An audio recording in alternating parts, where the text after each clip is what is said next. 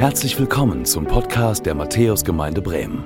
Wir freuen uns, dass du mit dabei bist und wünschen dir Gottes Segen.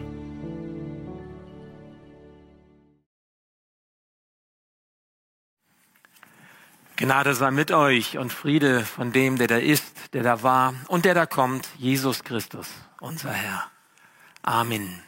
Herzlich willkommen zu unserem Sommersonnengottesdienst. Alles ein bisschen entspannter, so fühlt sich das an. Und wir haben jetzt so in der Vorbereitung auf diesen Gottesdienst uns das auch noch einmal so bewusst gemacht. Wir freuen uns, dass wir in dieser Sommerzeit, wo alles vielleicht ein bisschen anders ist, wo manche nicht da sind, weil sie im Urlaub sind, unterwegs sind, wo Freizeiten auch in der Gemeinde stattfinden. Die Jutreff-Freizeit ist jetzt gerade in Dänemark, wo wir jetzt hier zusammenkommen können, trotzdem Gottesdienst feiern und hören auf das, was Gott uns sagen möchte. Ihr, die ihr jetzt hier in der Matthäuskirche dabei seid, die Großen und die Kleinen, ich freue mich herzlich willkommen euch und auch all, all die anderen, die am Bildschirm mit dabei sind, äh, den Gottesdienst sich anschauen, vielleicht auch nochmal später anschauen, nachschauen oder auch am Telefon mit dabei sind. Herzlich willkommen auch euch zu Hause oder wo ihr den Gottesdienst verfolgt. Es geht um Kirche. Es geht um die Zukunft von Kirche. Wenn man dieses Stichwort im Internet eingibt und man googelt nach Zukunft der Kirche, da kann man Aussagen hören wie solche. Kirche schafft sich selbst ab. Kirche ist längst überholt und tritt auf die Stelle, auf der Stelle, kommt nicht weiter. Kirche ist von gestern.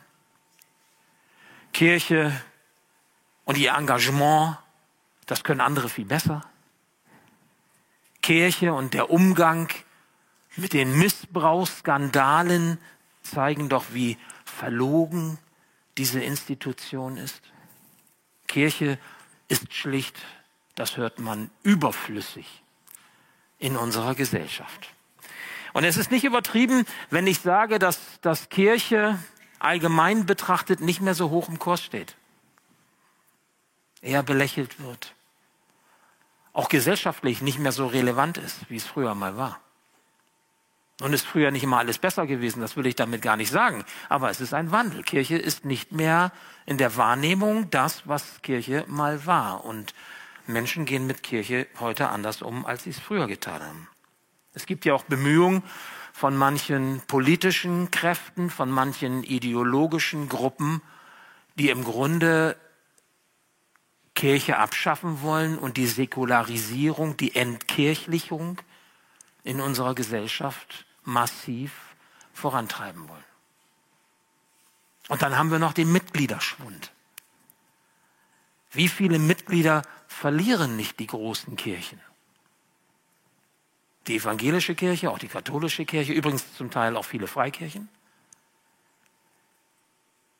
In Bremen ist es so, die bremisch-evangelische Kirche, zu der wir ja uns als Matthäusgemeinde auch zählen und dazugehören, hat einen Mitgliederschwund aus ganz verschiedenen Gründen, sind nicht nur Austritte, sind ja auch Menschen, die versterben und es kommen nicht wieder andere danach, zahlenmäßig, ein Mitgliederschwund von jährlich circa 6000 Mitgliedern. Müsst ihr euch nochmal klar machen, unsere Gemeinde ist gerade mal 2000 oder noch darunter groß. Also dreimal so groß wie die Matthäusgemeinde. So viele Menschen jedes Jahr. Klammer auf, und trotzdem sind noch über 180.000 Bremer in der evangelischen Kirche. Viel mehr als Baptisten oder Pfingstler in ganz Deutschland zusammen. In Bremen 180.000, Klammer zu. Vielleicht zählst du ja auch zu denen, die sagen, diese Institution Kirche, da kann ich gar nicht so viel mit anfangen. So dieser Verein Kirche, das ist gar nicht so mein Ding, das ist mir gar nicht so so wichtig. Und die Frage ist ja auf diesem Hintergrund berechtigt, braucht es Kirche eigentlich noch? Braucht es eigentlich noch Kirche, christliche Kirche? Und wenn ja, warum eigentlich? Vielleicht wirst du das gefragt und das ist gut, wenn du eine Antwort hast. Du gehst heute zur Kirche, du bist heute hier, angenommen du kommst nach Hause und erzählst jemand, ich war heute in der Kirche. Wo warst du? Warum gehst du denn dahin? Was sagst du denn? Was sagst du denn? In unserer Reihe, die jetzt beginnt, so über die Sommerzeit, die einen Titel trägt, unaufhaltsam. Das ist so wie, es geht etwas immer weiter voran und du kannst es nicht aufhalten. Gemeint ist die Kirche. Gemeint ist das, was hinter der, hinter der Kirche steht, was Kirche ausmacht, was Gemeinde Jesu Christi ausmacht. Unaufhaltsam.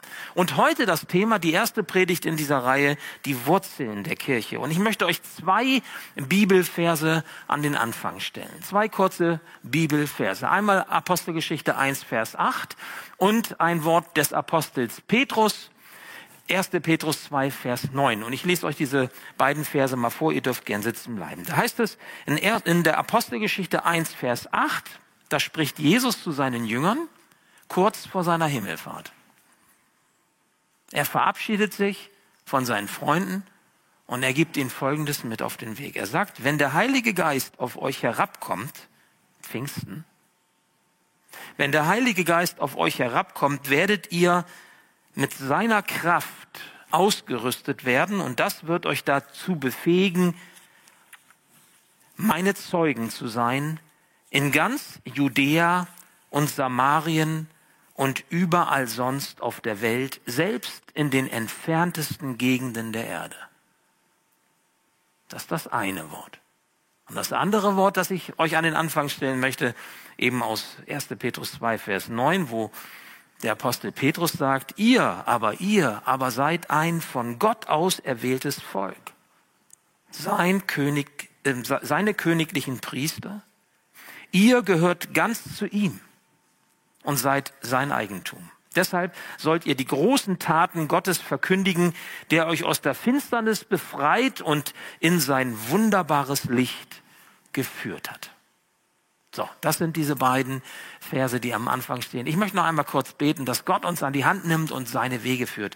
Ja, lieber Herr, darum bitte ich dich, dass wenn wir jetzt hier zusammen sind und in der Kirche oder am Bildschirm oder am Telefon dein Wort hören, ja, das ist wirklich dein Wort ist, das Leben schafft.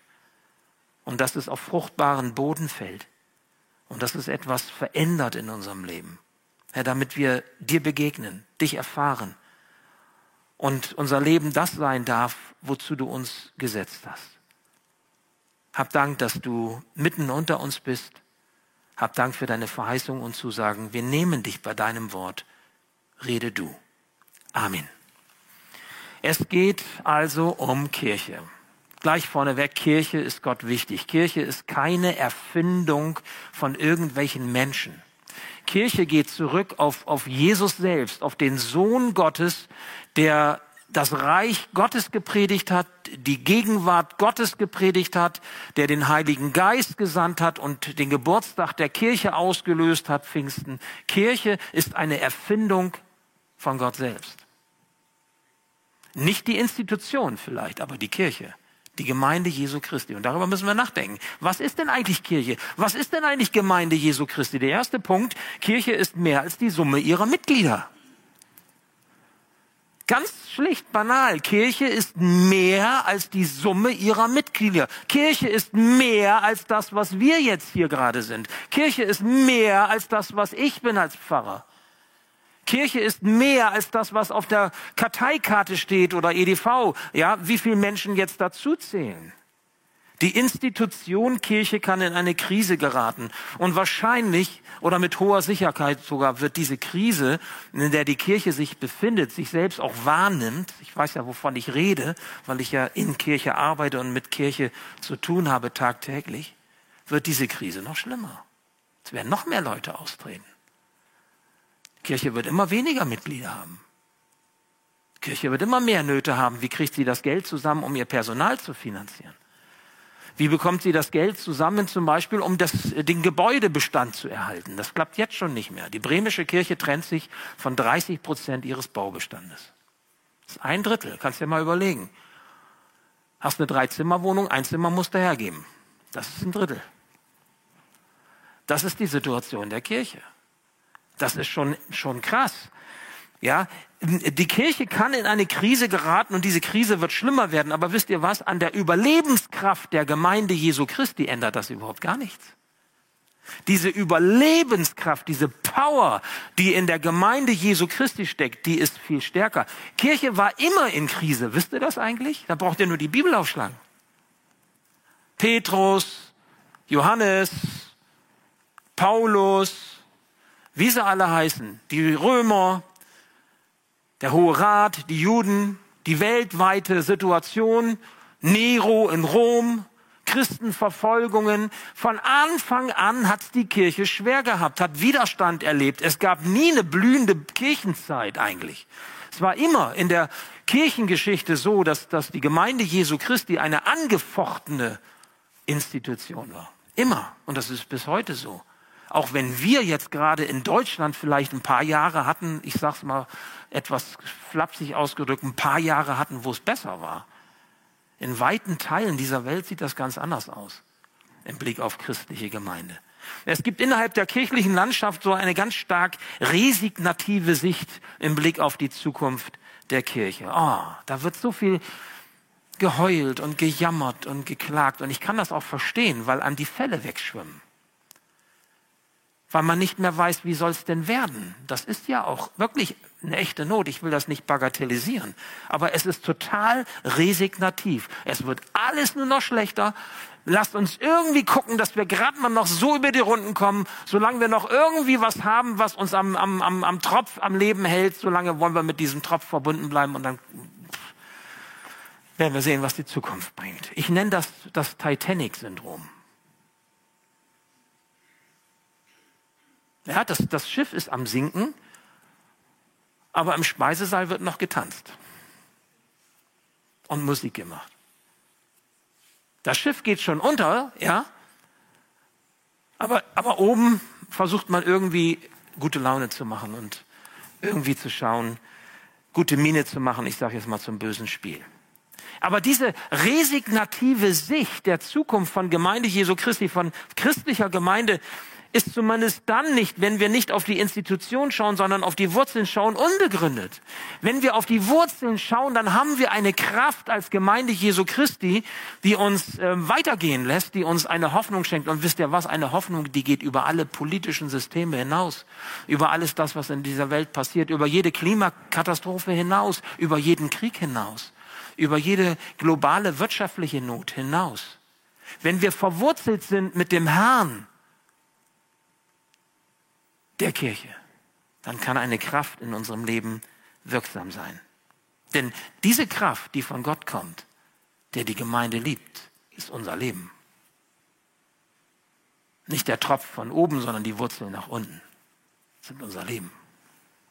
Schauen wir in die Welt hinein, mal so ein bisschen globaler, dann kann man nur eine Aussage machen, nämlich weltweit gesehen ist die christliche Gemeinde im Wachstum im Wachstum. Nicht am Sterben, sondern im Wachstum. Forschungsinstitute sagen, dass die Zahl der Christen bis 2050 die drei Milliarden Zahlmarke erreicht.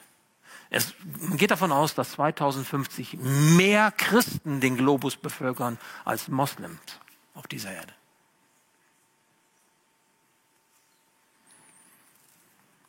Und selbst in Teilen dieser Welt, wo Christen unter Verfolgung leiden, und es gibt ja viele Länder, wo das so ist, leider, wo sie Unterdrückung erleiden müssen, wo es die Christen noch nicht mal schaffen können, so wie wir jetzt hier zusammenkommen, zusammenzukommen, so mal eben ein bisschen entspannt, Sommersonnen-Gottesdienst, ja, so. Locker und mit Freude im Herzen, wo ihnen das verwehrt ist, wo sie das nicht dürfen, wo sie Not leiden, wenn sie tatsächlich für ihren Glauben einstehen, wo sie im Untergrund arbeiten müssen, wo sie im Untergrund zusammenkommen, um Gottesdienst zu feiern, in kleinen Hausgemeinden, wo es keiner wissen darf. Selbst in solchen Teilen der Welt, ihr Lieben, wächst die Zahl der Christen. Kein politisches System hat es in der Kirchengeschichte geschafft, den christlichen Glauben totzukriegen. Gott ist tot, hat Nietzsche gesagt. Nietzsche ist tot. Und ich lebe, sagt Gott.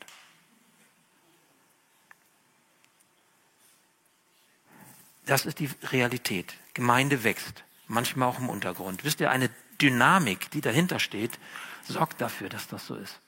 Und diese Dynamik, die dahinter steht, ist die Dynamik von Gott selbst. Ist Gott selbst, der dynamisch ist. Der dafür sorgt, dass, dass seine Braut, die Gemeinde, am Leben ist. Und wenn er wiederkommt als der Bräutigam, er sie zu sich holt. Das ist das biblische Bild. Die christliche Gemeinde als Gemeinschaft der an Jesus Gläubigen ist mehr als die Summe ihrer Mitglieder, mehr als Mitgliederzahlen, die uns beschäftigen. Auch die Matthäusgemeinde bekommt ja quasi wirtschaftliche Unterstützung anhand ihrer Gemeindegliederzahlen und nicht anhand des Lebens, das wir haben. Und Gemeindegliederzahlen, das heißt nicht die, die kommen, sondern die evangelisch getauft sind und zur Kirchengemeinde gehören. Nur die werden gezählt. Und alle anderen tauchen quasi im Blick auf die Mitgliederstatistik ja gar nicht auf. Ich habe mich gefragt, wie kommt es, dass auch die Matthäusgemeinde in Zeiten von Corona-Lockdowns, von Einschränkungen dennoch so viel Menschen erreicht und Menschen kommen, zu, sich zuschalten online oder zum Gottesdienst kommen. Es ist so, dass die Online-Gemeinde, so nenne ich das mal in der Matthäus-Gemeinde, es sind weit über 1000 Abonnenten, die quasi den YouTube-Kanal alleine äh, regelmäßig wahrnehmen und nutzen und die Gottesdienste verfolgen oder auch andere Veranstaltungen, die online gestellt sind. Das mussten wir erstmal realisieren. Also auch die Matthäus-Gemeinde ist größer als wir jetzt hier. Und Gott schenkt das. Das ist eine Dynamik. Das ist etwas, wo, wo Gott Menschenherzen in Bewegung setzt, wo, wo er Menschen begegnet, ja manchmal sogar durch den Bildschirm. Ich habe ja in einer Zeit, ich bin in einer Zeit aufgewachsen und, und habe in einer Zeit Theologie studiert, da gab es ja noch nicht mal Smartphones. Gabriele 9009, wisst ihr, was das ist? Nee, ne? Das war meine Schreibmaschine. Ja. Was meint ihr, wie stolz ich war? Gabriele, 9009. So hieß sie. Das war mein Computer. Der konnte nichts sprechen mit mir. Aber der hatte einen Kugelkopf, den konnte man austauschen. Und so brauchte ich in meiner Examensarbeit wenigstens nicht Griechisch mit Hand noch in die Lücken schreiben, sondern nur Hebräisch. Es gab keinen Computer, ihr Lieben. Es gab Telefonzellen. Aber wisst ja gar nicht, was das ist. Ich weiß das. Genau. Okay. Und jetzt haben wir online. Wir haben Gottesdienste, die man verfolgen kann und, und ich, mich bewegt das wirklich, wenn, wenn, und einige wissen, was ich meine, wenn, wenn Menschen schreiben, ich habe eure, ich hab eure Gottesdienste gesehen und ich gucke sie mir so gerne an, ich bin mit dabei, ich fühle mich zugehörig. Es ist so, als, als wäre ich jemand, der, der bei euch willkommen geheißen ist, der mit dazu ähm, gehören darf. Und du darfst wissen, schreiben sie dann, wenn ich die Gelegenheit habe, bei nächster Gelegenheit, ich komme vorbei, ich will euch mal persönlich kennenlernen. Und dann stehen sie hier und dann kommen sie hier rein und, wir sprechen sie an, wer bist du denn? Bist du neu hier? Nö, ich bin schon zwei Jahre dabei, ja wieder, über den Bildschirm. Ja. Es ist schon verrückt. Es sind verrückte Zeiten. Es hat sich etwas wirklich verändert, nicht nur in diesen Dingen, wie ich eben sagte, so mit Handy, Smartphone und Computer, sondern auch in der Gemeindearbeit. Und wir wollen diese Dinge ja nutzen. Das ist schon richtig und das ist gut. Menschen kommen in die Gemeinde und sie finden eine geistliche Heimat. Allen Verlautbarungen über eine sterbende Kirche zum Trotz. Das hat einen Grund. Und das ist der zweite Punkt, den ich euch sagen möchte. Kirche lebt, weil der Herr der Kirche lebt. Ist das so? Kirche lebt, weil der Herr der Kirche lebt. Jesus sagt, Apostelgeschichte 1, Vers 8, wenn der Heilige Geist auf euch herabkommt, werdet ihr mit seiner Kraft ausgerüstet werden. Es ist also Gottes Geist, der Kraft wirkt, Kraftwirkungen Gottes Charismen gaben. Es ist Gott selbst, der durch seinen Geist Leben schenkt und Leben bewirkt. Und durch diesen Geist, den wir als Christen ins Herz hineingelegt bekommen, wenn wir an Jesus Christus glauben, offenbart sich Gott in seiner Macht und Herrlichkeit. Dieser Geist Gottes, Gottes ist es, der uns zusammenhält, so unterschiedlich wir auch sein mögen, der das sogar hinkriegt, dass wir hier vor Ort Ort Gottesdienst feiern und mit euch über das Internet verbunden sind und ihr mit uns zusammen feiern könnt. Das ist wunderbar. Das bewirkt der Heilige Geist. Ansonsten tut sich vielleicht bestenfalls in euren Herzen was, was super ist. Und ihr zu Hause, die ihr den Gottesdienst verfolgt, ja, ihr sitzt da wie vor einer Mattscheibe und alles ist matt und nichts passiert. Das ist ja nicht so. Es kann euch etwas treffen. Ein Wort, ein Gedanke, etwas, was Gott euch ins Herz legt und das geht mit und das verändert euch und das hilft euch, in die Gemeinschaft Gottes zu kommen. Und das ermutigt euch, das tröstet euch, das bringt euch zurecht, wie auch immer, wie Gott das fügt, wie er das durch, durch seinen Geist tun will. Gottes Geist ist es, der uns zusammenbringt. Wir sind kein Club von Gleichgesinnten. Ah, das wünsche ich mir so, wisst ihr das? Auch so übergemeindlich, so in Arbeitsgruppen und so. Was es da manchmal für Knatsch und für Probleme gibt, das ist ja gar nicht wegen der Theologie, sondern weil die Typen so schräge sind. Bis ich dann feststelle, einer von diesen Typen bin ich. ja, das ist immer wieder dasselbe. Und ich bin schon so lange unterwegs und bin immer wieder überrascht. Und dann denke ich, schade, warum sind wir kein Club von Gleichgesinnten? Das wäre so ein, wenn die alle so wären wie ich, wäre doch gut. Aber äh, ja, genau, ihr lacht, äh, ihr lacht, aber das ist auch nur, weil das jetzt, nee, nee. Das ist eben wirklich nicht so. Und das ist auch nicht lustig, weil eigentlich ist das, wäre ja schrecklich, wäre wirklich schrecklich, wenn es so wäre. Aber wir suchen uns die Geschwister ja nicht aus. Das ist eine Gemeinschaft von Jesus-Nachfolgern, von Jesus-Nachfolgerinnen, von solche, die Jesus lieb haben. Und so sind wir hier zusammengestellt mit, mit, mit denen, die, die Jesus und sein Wort im Herzen haben und den Heiligen Geist im Rückenwind. Ist das nicht so? Das ist doch das, was uns voranbringt. So sind wir unterwegs. Die Institution Kirche, die kann leiden. Und es kann auch sein, dass die eine oder andere kirchliche Struktur oder Tradition irgendwann so nicht mehr existiert. Auch das ist ja etwas, was wir immer wieder erleben. Wir haben ja bei uns in Matthäus zwei Gottesdienste, der eine so und der andere so. Und die so sind sagen, warum sind wir nicht alle so? Und die so sind sagen, warum sind wir nicht alle so? Das ist ganz schwer zusammenzubekommen, weil bestimmte kirchliche Traditionen, Frömmigkeitsstile eben tatsächlich sich verändern. So wie Christen vor 50 Jahren drauf waren und gelebt haben, ihren Glauben praktisch gelebt haben, so leben Christen heute ihren Glauben anders, aber sie leben ihn auch. Wandel, Veränderung, übrigens ein Zeichen von Lebendigkeit. Ich meine, du siehst auch nicht mehr so aus wie vor 50 Jahren. Und ich fange gar nicht erst an, das zu versuchen. Das geht nicht. Wandel, Veränderung, Dynamik. Die Gemeinde Jesu wird jedoch nicht untergehen. Die wird nicht untergehen. Wisst ihr warum nicht? Weil, weil der Herr, der hinter dieser Gemeinde Jesu Christi steht, Jesus Christus selbst, ewig ist. Weil er kein Anfang, kein Ende hat, weil er nicht stirbt. Darum wird auch seine Braut nicht sterben. Ich meine, wer will dann schon irgendwann mal seine verstorbene Braut heiraten? Jesus kommt wieder, um sie zu sich zu holen, und zwar voller Leben. Als der Bräutigam, wie wir gehört haben, wie ich es gesagt habe gegen alle Trends, gegen alle Anfeindungen, gegen alle Säkularisierungstendenzen, ob politisch oder, oder ideologisch, gegen alle antichristlichen Kräfte, sogar gegen alle Prophezeiungen, die sagen, die Kirche hat doch eh schon verloren. Ja, wenn dann vielleicht die Institution, die im Wandel ist, aber nicht die Gemeinde Jesu Christi. Petrus hat es so gesagt, ihr aber seid ein von Gott auserwähltes Volk, seine königlichen Priester, ihr gehört ganz zu ihm und seid sein Eigentum. Glaubt ihr wirklich, dass Gott seine Gemeinde in Stich lässt? Dass er sich nicht um sie kümmert? Dass die, ich sage mal, antichristlichen und, und säkularen Kräfte stärker sind als der Herr der Kirche? Der sowas sagt, auserwähltes Volk, königliche Priester, Volk des Eigentums, ihr gehört zu mir, ich bin euer Gott, ihr seid mein Volk, da wo ich bin, da sollt ihr auch sein. Lässt er uns im Stich? Was ist das für ein Gott? Weißt du, Gott selbst steht zu seiner Gemeinde. Sie lebt von seiner Gegenwart und nicht von den Kirchensteuern. Das müssen wir uns klar machen. Der Herr der Kirche, Jesus selbst, zieht Menschen zu sich an sein Herz. Er erlöst sie, er heilt sie, er richtet sie wieder auf, er tröstet, er ermutigt, er stärkt, er gibt Hoffnung und Zuversicht. Er verändert jeden von uns in sein Bild hinein. Das kann keine kirchliche Überlebensstrategie. Das kannst du nicht irgendwie, indem du, ich, kann, ich weiß nicht, ja, irgendwas auf der Titanic versuchst noch zu retten, wenn die Titanic äh, am Untergehen ist. Da kannst du nicht irgendwie ins Wasser springen und von unten gegendrücken. Das reicht nicht. Da muss schon ein Stärkerer was machen.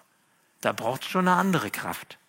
Die Gemeinde Jesu hat eine Verheißung auf ihrer Seite, dass sie nicht untergehen wird. Als ich so darüber nachdachte in der Vorbereitung, fiel mir dieses Wort ein, das Jesus selbst diesem Petrus einmal gesagt hat. nämlich in Matthäus 16, Vers 18. Ich drücke das mal nach der Lutherbibel aus. Die Pforten der Hölle sollen die Gemeinde nicht überwältigen. Die Macht des Todes wird sie nicht besiegen. Sie wird nicht sterben. Die Pforten der Hölle, also selbst die Pforten der Hölle haben nicht die Macht, das zu zerstören, was zu Gott gehört. Gott ist der Sieger. In Jesus Christus hat er das gezeigt und offenbart. Das ist das, was wir glauben. Wow, wir haben den Stärkeren als Christen an unserer Seite. Egal, was andere um uns herum denken oder reden, stärker als alle destruktiven Zerstörungsmächte, die es gibt. Und darum dürfen wir nach vorne, nach vorne schauen. Dürfen wir mutig nach vorne gehen, dürfen unseren Jesus-Auftrag leben und dürfen auch das, was Gott uns als Gemeinde gegeben hat, in seinem Auftrag leben und einsetzen in dieser Welt. Mission, Weltmission, Paraguay oder anderswo. Hier in Bremen auf der Bürgerweide. Wisst ihr, was die größten Anfechtungen sind, die wir gerade erleben? Aber mehr darf ich da auch nicht, will ich auch nicht sagen. Nicht die von außen. Anfechtungen von außen machen Christen eigentlich stark, wenn sie gewurzelt sind, gegründet sind in Jesus. Die größten Anfechtungen, die wir erleben, sind die von innen. Streit, Unversöhnlichkeit, Entzweiung, sowas Beklopptes. Entschuldigung, wenn man sich das so vorstellt. Manchmal frage ich mich, was hast du dir da für Bodenpersonal ausgesucht? Warum? Und wie gesagt, einer davon bin ich. Das sind die schwersten äh, Anfechtungen, die wir eigentlich so, so erleben. Weil wir haben den Stärkeren an unserer Seite. Und wenn er das von außen nicht hinbekommt, dann macht er das von innen. Das ist wie in unseren Ehen oder so, ja. Du hast einen geliebten Partner an deiner Seite, ja. Wo ist, wo ist das Problem? What's the problem? Warum hakt es? Warum ist es schwierig? Es ist nicht von außen, sondern es ist von innen. Wie lebst du Beziehung? Bist du versöhnlich? Lebst du aus der Gnade? Übst du Liebe? All diese Dinge, die ganz praktisch sind, aber das ist nicht das Thema dieser Predigt. Aber, aber so ist das mit dem Herrn der Kirche auch. Er steht zu uns und alle Widerstandsmächte und Zerstörungsmächte haben keine, keine Chance. Und darum das dritte zum Schluss, sei ein Teil dieser Verheißungsgemeinschaft. So nenne ich das mal. Gemeinde hat eine Verheißung. Das ist deine Gelegenheit auch heute noch einmal neu, wenn du diese Predigt jetzt miterlebst und hörst und vielleicht auch am Bildschirm oder am Telefon, noch mal neu zu überlegen, was bedeutet mir eigentlich Gemeinde? Was für einen Wert hat sie für mich? Warum bin ich dabei? Oder das, was ich jetzt äh, euch versucht habe zu sagen, glaube ich das eigentlich? Ist das so? Bin ich die Braut und gehöre ich dazu? Ja? Mache ich mich schön in seinem Sinne, dass ich mich vorbereite auf sein Kommen, damit er mich zu sich holen kann und dann wird großes Fest gefeiert, große Hochzeit. Ich meine, welche, welche Braut, die sich auf den Hochzeitstag freut und auf ihren Bräutigam, sitzt zu Hause im Schlafanzug, ja, irgendwie so und macht sich nicht fertig und, und sagt, ist mir doch egal. Ich meine, ich habe das mal gehabt, da stand ich alleine vor der Kirche und dann kamen die nicht. Da war der Junggesellenabend dann zu, zu bunt gewesen. Aber das sind ja schreckliche Momente, musst du dir mal vorstellen. Jesus kommt und du bist nicht bereit. Das wäre ja schlimm. Und er sagt, nee, du bist nicht meine Braut. Die sah anders aus. Kenne ich, du bist das nicht.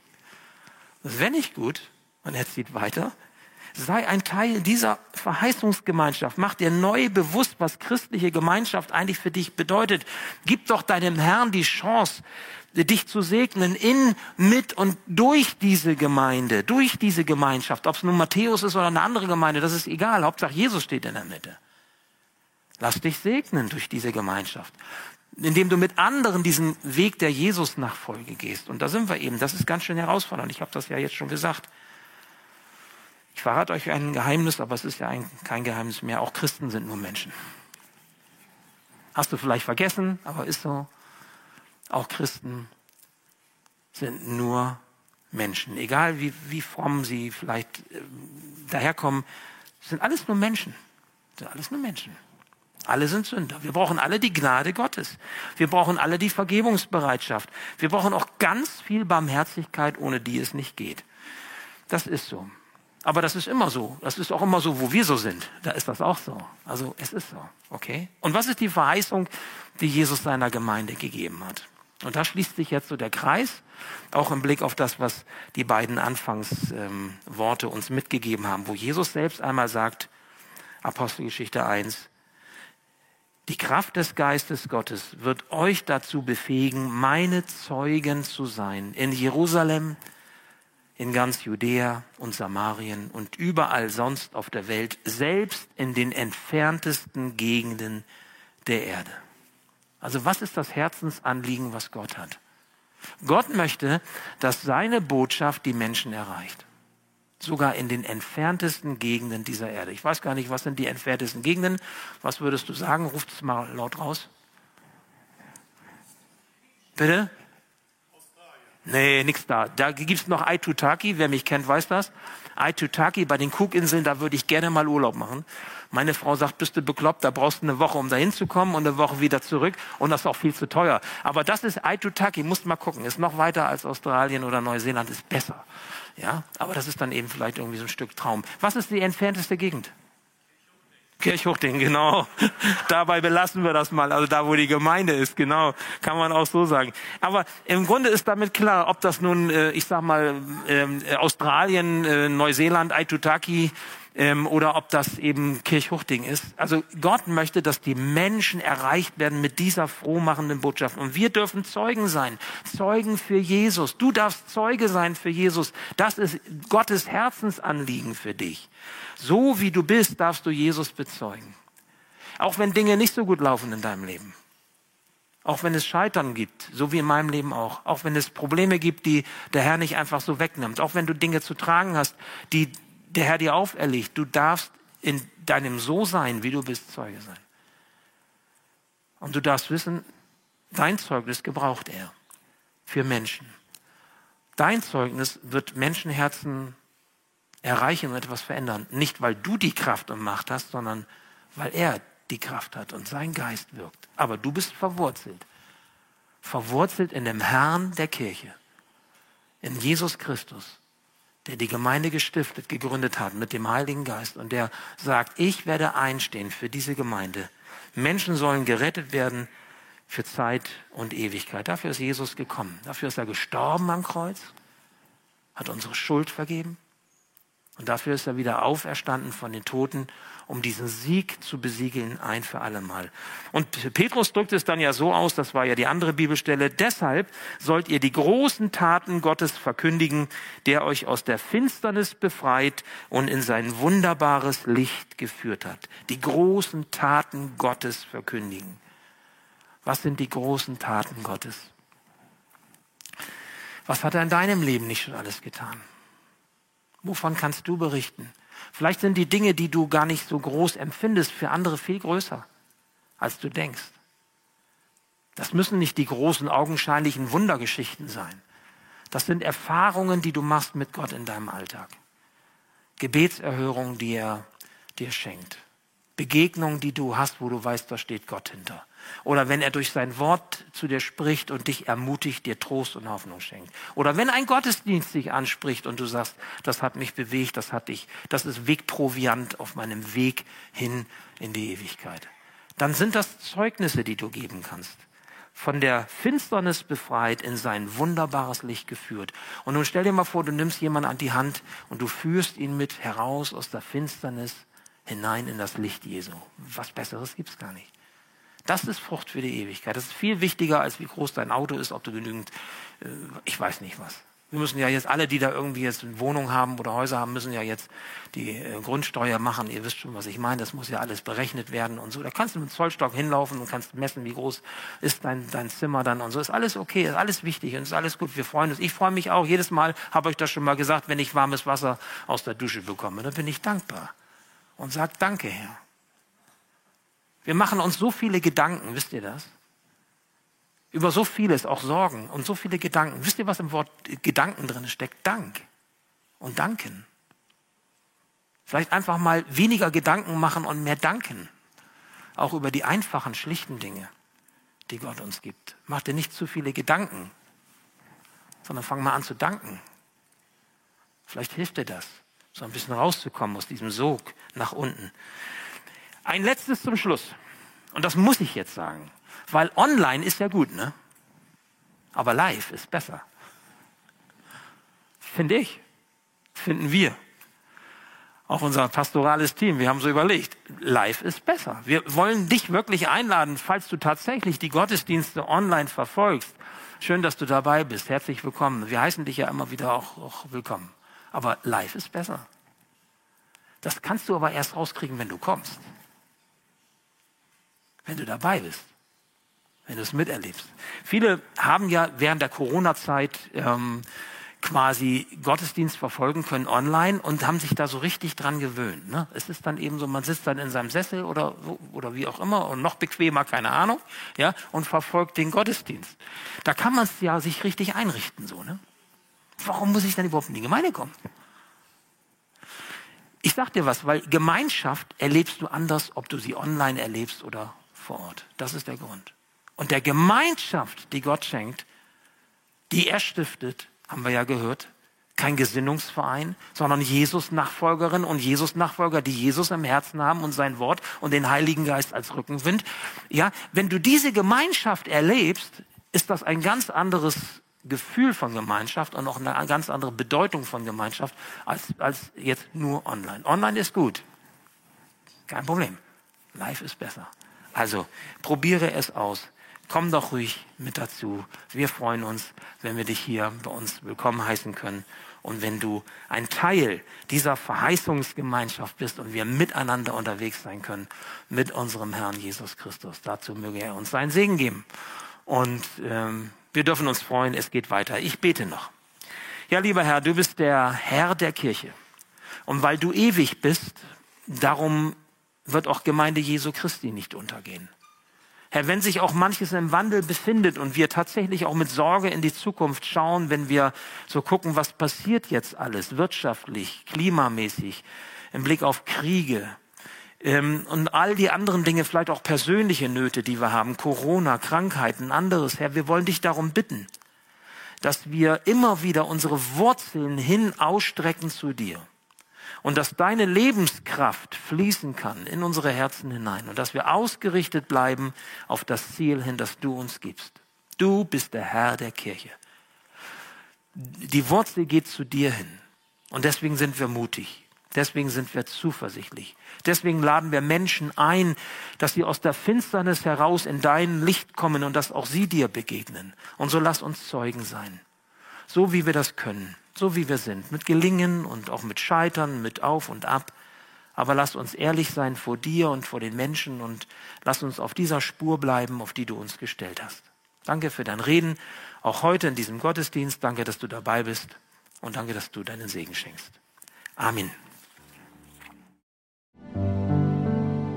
Danke fürs Zuhören. Wir hoffen, dass du heute inspiriert und ermutigt wurdest durch Gottes lebendiges Wort.